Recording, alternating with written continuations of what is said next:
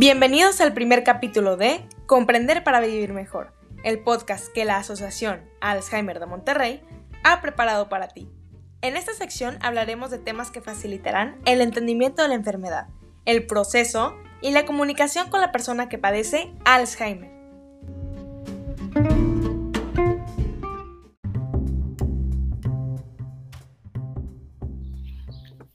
El tema de hoy, terapias con mascotas en el Alzheimer. Son muchas las residencias para adultos mayores que no logran tener un buen clima entre los que viven ahí.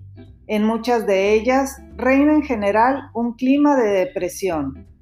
No obstante, en algunas residencias se está promoviendo un tipo de terapia que puede ser útil para hacer que las personas adultas mayores recobren el interés por la vida y se mantengan activos con la terapia con animales. Interactuar con animales puede ser mucho más provechoso de lo que a simple vista parece. Es cierto que muchas personas tienen mascota y esto puede resultarles algo completamente trivial. No obstante, es cierto que muchos adultos mayores internados no tienen ningún tipo de contacto social y los animales pueden convertirse en sus compañeros incondicionales. Estas terapias involucran actividades motrices como el cepillado de los perros, las caricias, el lavado de los animales y muchas otras. Y por supuesto que lo lúdico no está ausente de esto, pues el juego constituye una actividad esencial para solidificar un vínculo con el animal. Terapia con animales parece ser especialmente eficaz con las personas mayores que sufren de trastornos cognitivos como el Alzheimer. Muchas personas con demencia experimentan periodos de, agitación, especialmente al atardecer. Esto no solo es estresante para la persona con demencia, puede ser muy difícil también para los cuidadores.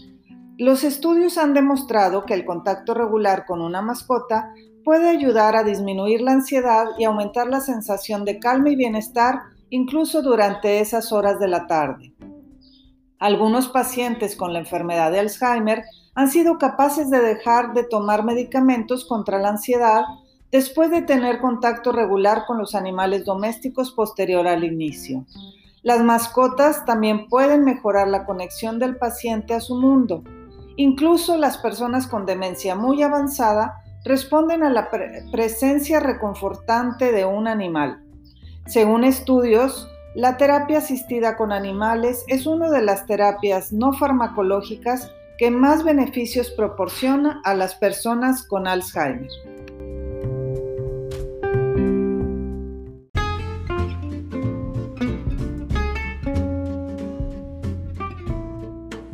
Gracias por sintonizarnos. Esperen el próximo capítulo de Comprender para Vivir Mejor, el podcast. Si quieres saber más acerca de la Asociación Alzheimer de Monterrey, puedes consultar esta liga linktr.ee e diagonal alz.mty. Hasta pronto.